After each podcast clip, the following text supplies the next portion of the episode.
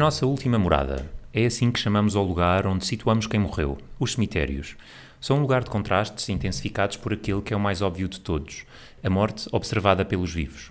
São um lugar de respeito, de recordação, de saudades, de assombro, de lamento, mas também de expressão artística e arquitetónica que contam a história das suas cidades e aldeias e, paradoxalmente, da vida das suas pessoas.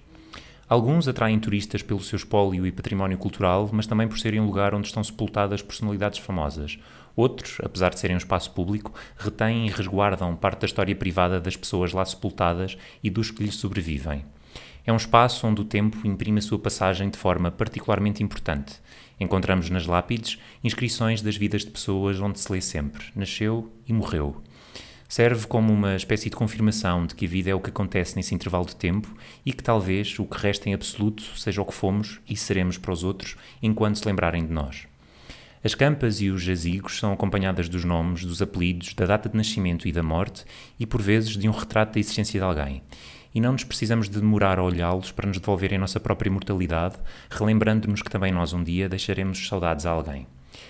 Enquanto lugar, os cemitérios têm diferentes organizações tumulares e diferentes ornamentações paisagísticas, mas em comum, o espaço cemiterial é provavelmente um dos lugares onde mais se ritualiza a perda, num gesto de mantermos próximo aqueles que perdemos. Mas qual a origem deste espaço como o conhecemos hoje? Como evoluíram os rituais fúnebres e os cemitérios ao longo dos tempos? E como serão no futuro? São diferentes nas demais geografias e latitudes? Que importância ocupam na ritualização da perda? e, para além dos aspectos sanitários, estéticos e religiosos, que motivos os originaram. Rafaela Ferraz é escritora, investigadora e coautora do livro Death and Funeral Practices in Portugal, publicado em 2022.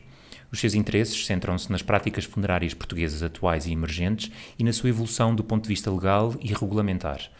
Convidei-a hoje para estar aqui à conversa para refletirmos em conjunto sobre o espaço material e a sua importância para as práticas e rituais fúnebres tão relevantes para o processo de luto. Olá, Rafaela. Olá, e obrigada pelo convite. Obrigado eu, sobretudo por vires de uma cidade do longe, do Porto, de propósito para vires aqui conversar sobre um tema que, enfim, para ti é corriqueiro, uh, mas que para a maior parte de nós não é um tema que nos apeteça muito conversar, que é isto do cemitério. E se calhar vamos começar pela tua investigação, pelo teu trabalho, que hum, deu origem a um livro que foi publicado muito recentemente, em 2022, como é que este livro surgiu e como é que este teu interesse por um tema tão tétrico e tão uh, diferente surgiu? Fala-nos um pouco disto. Vamos a isso. Então, este livro surge como resposta a um desafio de uma editora. Portanto, temos aqui uma editora britânica que definiu, uh, independentemente da nossa participação nesse ponto, uh, definiu uh, criar uma série de livros em que cada um seria dedicado a um diferente país.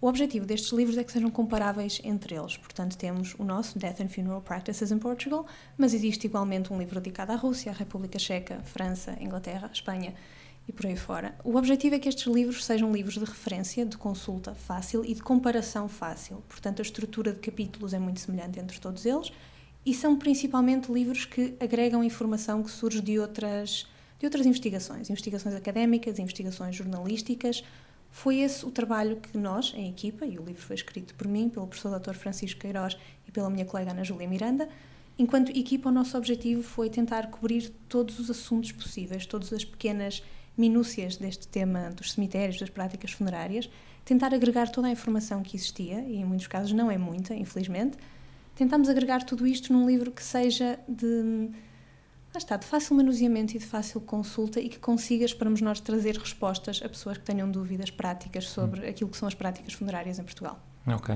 Sobretudo também tem um capítulo hum, de um contexto histórico e se calhar eh, vamos desbravar um, esse contexto histórico. Desde quando é que existem cemitérios em Portugal como os conhecemos hoje? Desde quando é que temos a prática de enterrar os mortos? A chave aqui é o como o conhecemos hoje.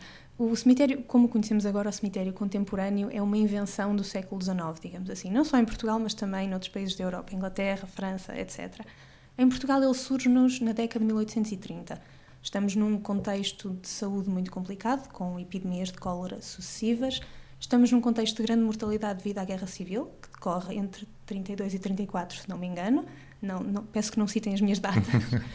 Hum, portanto, estamos numa situação em que existe uma elevada mortalidade à qual o paradigma anterior não consegue responder. Qual era esse paradigma anterior? Era uma, uma situação em que os mortos faziam parte da comunidade de forma muito mais próxima. Eram, portanto, sepultados naquele que era o centro da comunidade, dentro da igreja, à volta da igreja, no adro. E é importante aqui também desambiguar um bocadinho o que era o adro. Nós hoje em dia temos a ideia que o adro é o espaço à volta da igreja, e é correto. Mas na altura, o adro era um espaço que tinha várias funções além da função de sepultamento. Era o local onde se fazia um mercado semanal, por exemplo, o local onde se poderiam fazer atividades religiosas, iniciar ou terminar procissões, romarias, etc. E, portanto, era um espaço que não podia estar exclusivamente dedicado à monumentação dos mortos, porque se estivesse, o pobre do mercado teria de decorrer entre as lápides, seria muito, muito inconveniente. Portanto, não existia na altura aquela monumentação que hoje em dia associamos ao cemitério, não existia a individualização que associamos ao cemitério hoje em dia. Alguns tinham direito, como sempre, a, a ser individualizados e monumentalizados, normalmente dentro da igreja. Quem tivesse meios financeiros para o fazer poderia patrocinar a construção de uma capela, por exemplo, ou de um monumento fúnebre que ficaria dentro da igreja. Isto simbolizava não só o seu maior poder financeiro, mas também, de certa forma, uma maior proximidade ao, centro espiritual da, da comunidade. Na altura existia este, este, como dizer, uma certa sobreposição entre estas duas características. Quem tinha mais dinheiro poderia garantir um melhor lugar para o seu descanso, hum. quem não tinha, pronto. Os privilégios da altura. Exatamente, era um, um, grande privilégio da altura poder ser sepultado numa zona premium, digamos assim, da, da igreja. Portanto, em, 1900, em 1900, não, 1830, surge então este, este, contexto de grande mortalidade que motiva uma série de, de, nova legislação. E esta nova legislação define que os mortos a partir de agora têm que ser afastados dos vivos, da comunidade. Temos que salvaguardar a saúde da comunidade e, portanto, levar os mortos para longe. Define-se então o cemitério como um espaço de sepultamento fora da comunidade, a X metros, 100 metros, 150 metros. Um espaço que é morado, um espaço que tem um portão, um espaço em que o sepultamento é feito de forma individualizada, de forma espaçada, e eventualmente um espaço onde haverá monumentação. No início não existe, porque no início também não existe grande motivação para as comunidades aderirem a esta ideia de cemitério fora do, fora do centro, fora do, do espaço onde a vida efetivamente se, se desenrola. Inclusive, isto leva a alguns motins, a algumas revoltas. A revolta da Maria da Fonte será talvez a mais popular ou mais conhecida, que é motivada por uma situação em que existe uma morte na comunidade, a lei define que esta pessoa deve ser sepultada no novo cemitério, mas a comunidade decide independentemente que não. O que, é, o que se deve ser feito é manter o paradigma anterior, que garante que a pessoa é sepultada num espaço próximo do centro da comunidade, próximo da igreja, próximo da espiritualidade. Existe aqui este, este impasse, esta contradição, que é muito característico ao longo do século XIX, que hoje em dia já não sentimos de forma tão forma tão aguda, digamos assim, mas na altura era, era muito interessante e vai caracterizar todo o século XIX no que toca à história cemiterial neste período. Hum. Falaste de alguma regulamentação que determina que o cemitério existe ou exista em determinado lugar, com determinadas características arquitetónicas. Ainda hoje existem ecos dessa regulamentação da altura nos dias de hoje? Existem, sim. O, o espaço cemiterial em Portugal é extremamente regulamentado. A ponto da altura dos muros é regulamentada, a largura do portão, a largura dos, dos caminhos principais, dos caminhos que, que circundam o, cemitério pelo interior do muro, tudo isto é regulamentado. O comprimento das campas, a largura das campas, o espaçamento entre as campas. De certa forma, acho que a grande maioria das pessoas, quando pensa em cemitério, pensa naquela estrutura muito quadriculada que provavelmente reflete a maioria dos cemitérios construídos no século XX e é a associação mental que muitos de nós temos. É aquilo que está definido, é um cemitério, digamos, quase, quase em forma de cruz. Portanto, uhum. temos o portão, entramos no portão principal, temos secções simétricas à nossa esquerda e à nossa direita, avançamos até ao centro, onde existirá um caminho a 90 graus para a esquerda e um caminho a 90 graus para a direita, e à frente teremos novas secções simétricas. Esta é a base daquilo que é, na regulamentação, o cemitério português. Depois, à medida que há expansões, que há uh, novas, novas zonas que são acrescentadas ao cemitério e novas estruturas que é importante colocar no cemitério também, esta, um, esta geometria vai sendo um bocadinho alterada. Mas do ponto de vista da regulamentação, isto é o básico e a grande maioria dos cemitérios irá cumprir com esta, com esta lei. Hum. Há pouco, quando falaste do, do propósito do livro que aborda estas práticas todas, um, em particular em Portugal, mas noutros países também, fica a perguntar-me se a regulamentação de Portugal é muito diferente de outros países da Europa ou eventualmente de outros países de outros continentes. Confesso que não sou uh, muito especialista na regulamentação de outros países. O que posso dizer é que, a nível visual, nós temos uma noção muito clara de que o cemitério português é único, em muitos aspectos. E um, um aspecto que, inclusive, é, é destacado pelos meus coautores no livro é o facto do cemitério português quase não ter verdura, vegetação. Não há árvores nos cemitérios portugueses. Mas se formos visitar, por exemplo, um cemitério histórico no Reino Unido, os cemitérios são arborizados, são verdes, são quase. São jardins. São jardins, são quase selvagens, de certa forma. São, são espaços em que existe uma maior interação quase com o espaço natural, enquanto que cá são, perdoem-me aqui a expressão, jardins de cimento. Hum. É um bocadinho o, o visual que temos cá. E isto vem da, desta regulamentação muito estrita que nós temos em Portugal e que, falando aqui como não especialista no uhum. assunto, presumo que não exista de forma tão, tão agressiva noutros países da Europa. Se formos para os Estados Unidos, por exemplo, em cemitérios mais recentes, já vamos ver uma regulamentação diferente e um, um visual muito diferente. Temos muita noção de, de, vermos nos filmes, por exemplo, o cemitério relevado nos Estados uhum. Unidos, com aquelas lápides todas muito certinhas, muito uniformes. E muitas pessoas, inclusive, dizem: Eu gosto daquele aspecto. É um cemitério natural, é um cemitério verde. O, o plot twist aqui é que não é um cemitério natural. Tudo o que está por baixo é tanto ou mais estruturado do que o cemitério que nós temos em Portugal. As quadrículas num cemitério americano não estão à vista, estão no subterrâneo. Todo o espaçamento que falámos aqui, que é obrigatório no cemitério português, num cemitério deste género está ali na mesma, mas está oculta. Okay. Portanto, existem formas diferentes de operacionalizar que também têm muito a ver com aquilo que são os, de certa forma, os valores de cada sociedade e a forma como o próprio espaço é, é planeado para funcionar nos anos seguintes. Hum. E também nesta, hum, nesta imagem que deste destes uh, cemitérios, hum, particular nos Estados Unidos, há de facto as lápides, as campas, mas jazigos não me parece, pelo menos eu não me recordo de ver assim nenhum. É um, é um aspecto muito português, os jazigos. Existem eh, diferentes tipos de jazigos, mas são, são sem dúvida uma estrutura cultural. Por exemplo, nos Estados Unidos podemos vê-los no Sul, em cidades como Nova Orleans, por exemplo, que existem uma espécie de jazigos que já são um bocadinho diferentes daqueles que nós temos e nós próprios em Portugal temos diferentes tipos de jazigos consoante as zonas, as zonas do país, por exemplo. Um, há um tipo de jazigo específico que surge no cemitério da Lapa, no Porto, e é um tipo de jazigo que surge por uma questão arquitetónica do espaço, porque tem que se aproveitar, tem que se aproveitar os muros, e portanto é um jazigo que é construído encostado ao muro, de forma a aproveitar o espaço vertical, por exemplo.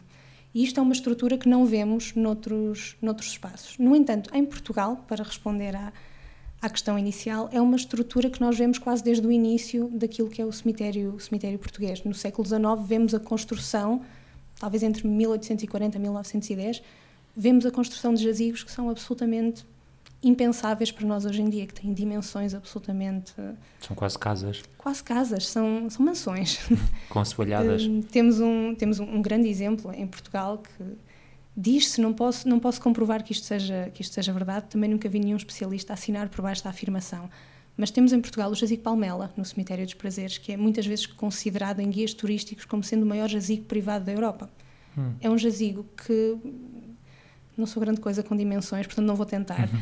mas é um jazigo que traz espaço para dezenas de pessoas, dezenas de familiares, dezenas de pessoas próximas à família, e não só tem todo este espaço interior, tem todo um espaço exterior, é um cemitério dentro do cemitério. E isto era uma forma, no século XIX, uma forma socialmente aceite, digamos assim, de, de ocupar o espaço cemiterial. Não era só vou comprar aqui meu, os meus dois metros e sepultar o meu, o meu ente querido. Construía-se uma, quase uma habitação para, para os mortos da nossa família, habitação essa que partilhava muitas vezes características com a nossa habitação de vida. Temos um, um exemplo muito claro também no Cemitério dos Prazeres. Vamos esquecer do nome do senhor e peço desculpa, mas uh, em Sintra temos o, a importante Quinta da Regaleira, uma estrutura absolutamente fascinante e incrível, e muitos destes elementos são depois transpostos para o jazigo de família no Cemitério dos Prazeres. E se olharmos para ele e nos colocarmos em frente a este jazigo, nós reconhecemos claramente esta linha de um edifício para o outro. Em Portugal, o jazigo é muito esta estrutura que hum, é uma oportunidade de ornamentar o nosso espaço, é uma oportunidade de fazer uma, uma afirmação, de certa forma, sobre o prestígio da família, sobre, sobre os recursos a que a família tem acesso. É uma forma de, por exemplo, colocarmos escultores altamente famosos, altamente conhecidos, a, a esculpir o nosso espaço no cemitério. Estamos ali a marcar, de certa forma, aquele que é o nosso território na próxima, na próxima vida, digamos assim. Sim, e hum, também para honrar um pouco as pessoas que, hum, que lá estão, eventualmente. Isto remete-me também para outra questão que tem a ver com a forma da vivência do luto, que antigamente no paradigma antes dos cemitérios como os conhecemos hoje era uma vivência à partida mais coletiva e mais social e hoje em dia começou-se a individualizar cada vez mais a nossa ritualização dos nossos próprios lutos e das nossas próprias perdas.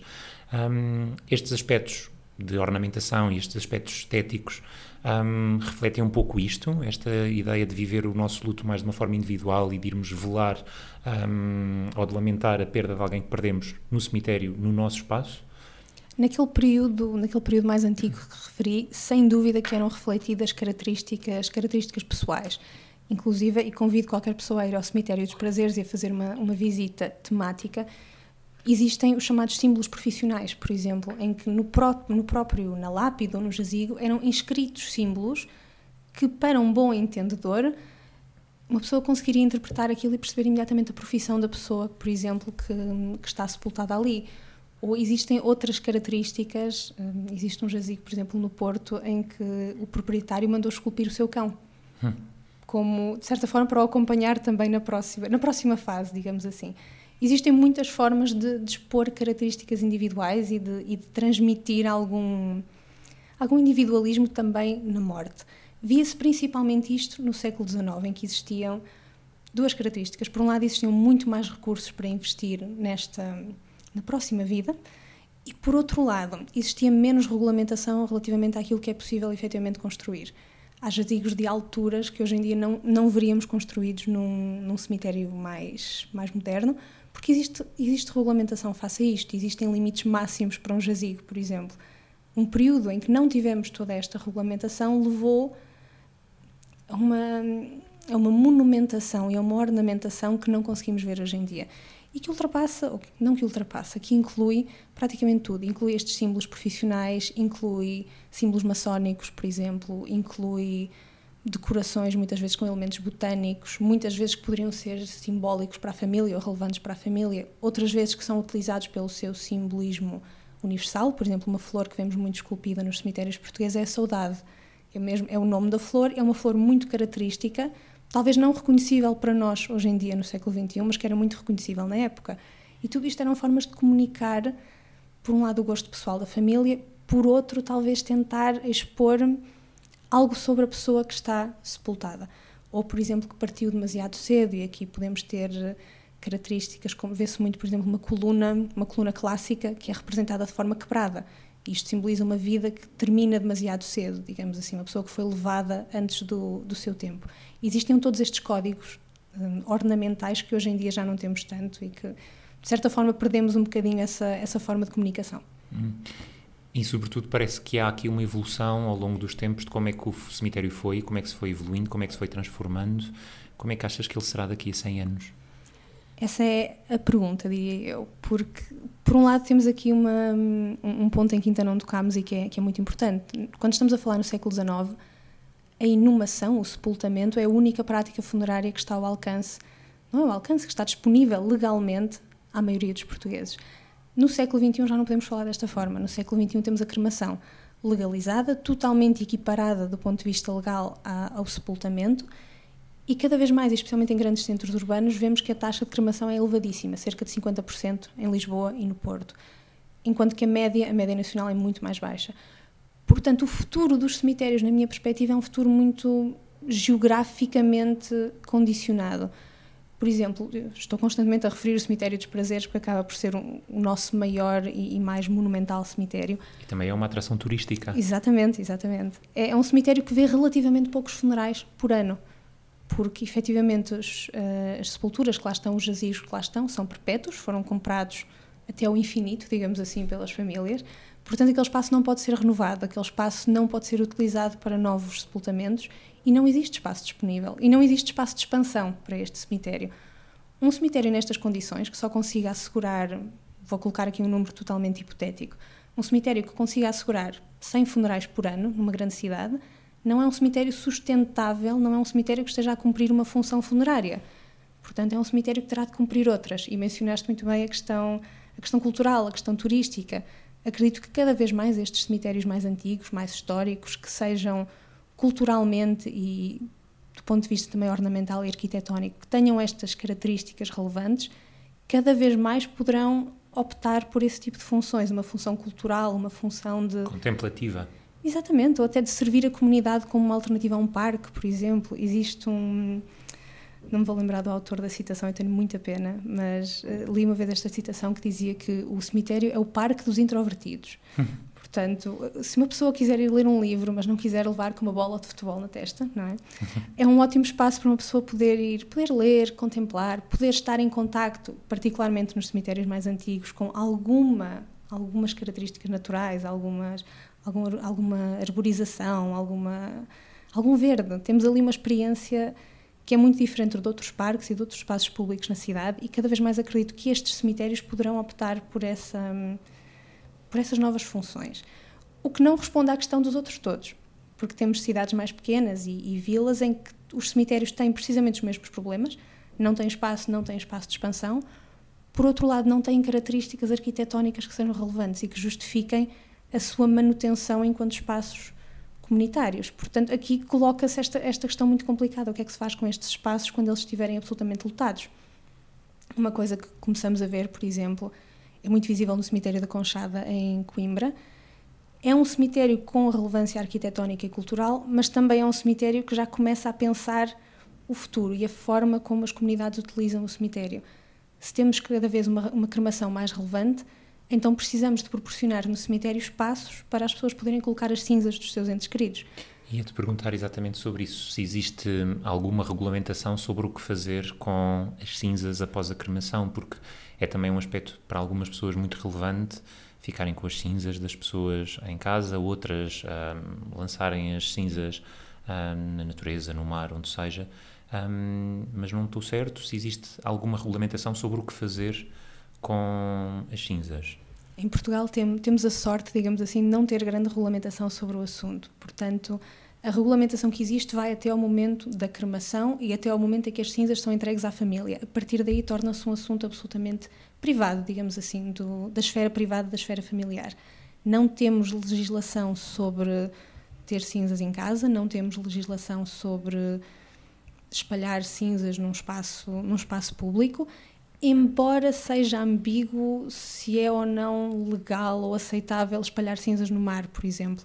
Existem agências funerárias que oferecem este serviço, mas é aqui uma zona um bocadinho cinzenta do ponto de vista, do ponto de vista legal. Tal como, na minha opinião, deveria ser uh, a questão de colocar cinzas ou de espalhar cinzas num espaço público, porque há aqui questões que devem ser consideradas do ponto de vista também do bem-estar de, uhum. de outros membros da comunidade. É, é complexo.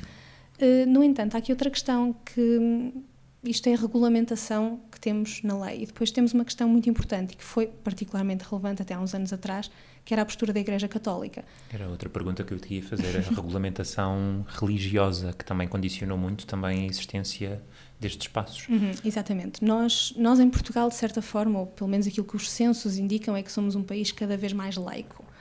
Por outro lado, aquilo que temos do ponto de vista da investigação e aquilo, aquilo que sabemos é que a grande maioria dos funerais continuam a ser feitos no âmbito da Igreja Católica. A grande maioria dos funerais é católico, 80 a 90%, se não me engano. Podemos ter aqui diferentes justificações para isto, mas o real, o facto é que muitas pessoas estão a fazer ou a praticar todas estas a praticar as práticas, uhum. estão a praticar estas práticas funerárias no, sob a asa, digamos assim, da Igreja Católica. E a Igreja Católica, até 1960, teve posições muito, muito específicas sobre, sobre a cremação. A cremação não era, não era ideal, não era preferível. Se um fiel optasse pela cremação, teria obrigatoriamente de colocar as cinzas no cemitério. Portanto, havia aqui esta regulamentação que, não estando na lei, era relevante para quem quisesse optar por esta, por esta alternativa. Hoje em dia é um bocadinho menos, como dizer, um, um bocadinho menos estrito, embora a Igreja Católica tenha, continue a ter uma, uma preferência pelo sepultamento e pela inumação, hoje em dia a posição é muito mais liberal e inclusive já se aceita outro tipo de outro tipo de opções para, para as próprias cinzas. Porque apesar da cremação, um, é possível depositar as cinzas num, num cemitério? Ou seja, ter uma lápide, mas onde estão os restos mortais estarem uh, as cinzas, no fundo também são restos mortais, uh, ou a cremação exclui o sepultamento? Não, é, é, perfeitamente possível. Todas as opções que existem para um corpo no cemitério, portanto, seja o sepultamento em terra, seja a colocação num jazigo familiar, seja a colocação num jazigo, o que chamamos um jazigo comunitário, os, os famosos gavetões, entre aspas, como muitas pessoas se referem a eles, todas essas opções estão também disponíveis para cinzas e alguns cemitérios começam agora a ter soluções específicas para a colocação de cinzas.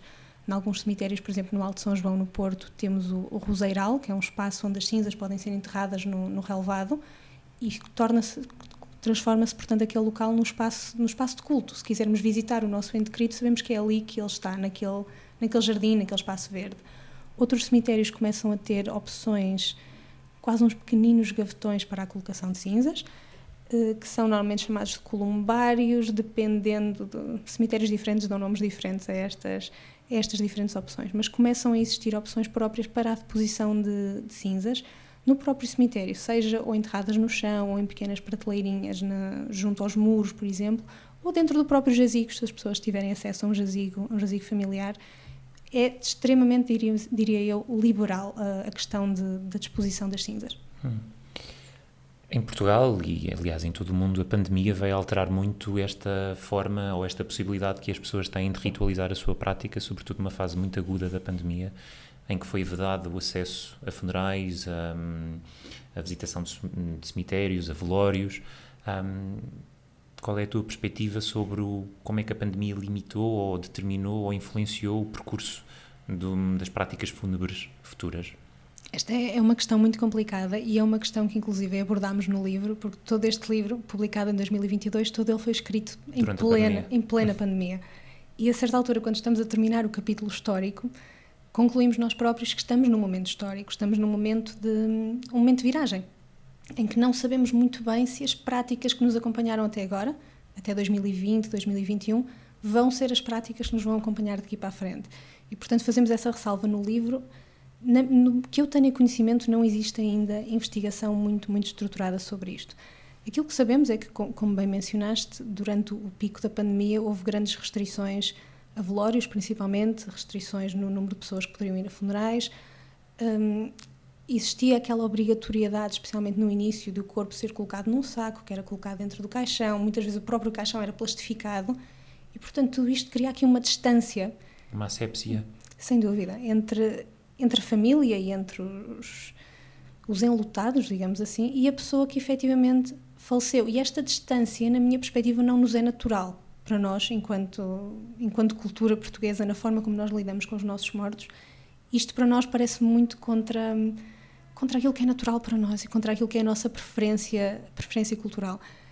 Que implicações é que isto poderá ter para o futuro?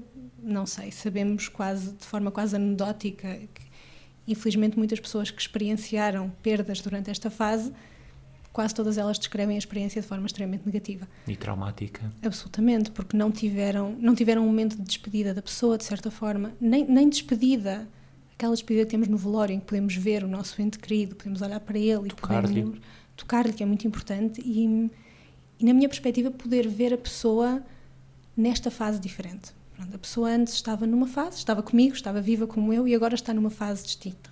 E muitas vezes o que estes, esta inibição dos velórios e dos funerais causa é que perdemos este. Não acompanhamos a pessoa neste momento de transição, digamos assim. Não sei que, que implicações poderá ter ou que consequências, mas acredito que as terá, sem dúvida. Uhum. Um, queria te perguntar também, do ponto de vista pessoal, como é que alguém que trabalha e que hum, estuda e que está sempre em contacto com este tema, como é que hum, vive a sua própria vida planeando o seu, o seu futuro pós-morte? Um, é um tema que te assombra muito, até do ponto de vista pessoal, hum, é importante para um planeamento futuro. Fala-nos um pouco disso. Eu sou muito adepta da ideia de que toda a gente deve tomar isto em consideração desde as questões de saúde, por exemplo, preenchendo o seu testamento vital, tomando decisões sobre, por exemplo, começando pelo testamento vital, optando se querem ou não, por exemplo, doar o corpo à ciência. Muitas pessoas dizem, eu gostava de doar o corpo à ciência, mas não têm, não sabem como tomar os passos para efetivamente o fazer. E depois todas as questões do que é que pretendemos que aconteça a seguir. A nós próprios. Queremos ser sepultados, queremos ser cremados, queremos, queremos um velório, não queremos um velório, queremos um padre, não queremos um padre.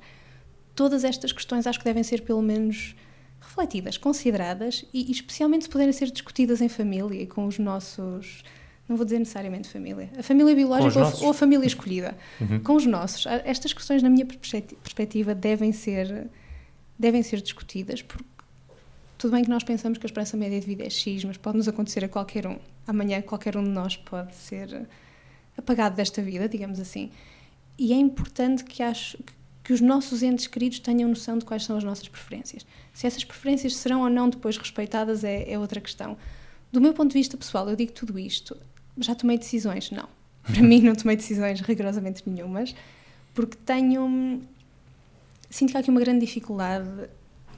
Pessoalmente, eu gostaria de fazer a escolha mais altruísta possível. Eu gostaria de fazer a escolha que liberta ao máximo os meus entes queridos de ter de tomar estas decisões e ter de, ter de se debater com será que era isto que ela queria, será que ela preferia outra coisa. Mas não sei efetivamente qual é a escolha altruísta. Não sei se é eu tomar uma decisão e escrevê-la ali e deixá-la escrita e deixá-la quase de forma quase imperativa para aqueles que me sobreviverem, ou se é mais misericordioso, de certa forma, deixá-los tomar a escolha que faça sentido para eles naquele momento, porque em momentos diferentes uma família pode achar que pronto, optar por uma cremação é mais é mais simples, é mais fácil, ou podem preferir optar pelo sepultamento. E não sei até que ponto eu, a nível pessoal, posso fazer esta escolha por aqueles que me sobrevivem. Portanto, é, é difícil, não é? Eu incuto muito esta, esta ideia de temos que discutir, temos que falar, temos que decidir e depois eu própria não consigo tomar essa decisão. No fundo, é um equilíbrio entre hum, a, a prática fúnebre é para quem morreu ou é para quem lhe sobrevive, uhum. não é? O que é que é mais. Uh, o que é que pondera mais?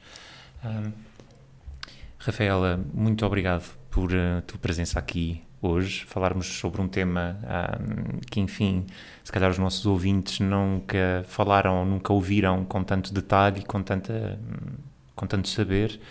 E queria agradecer-te por este teu tempo. Muito obrigado, Rafael. Obrigada eu.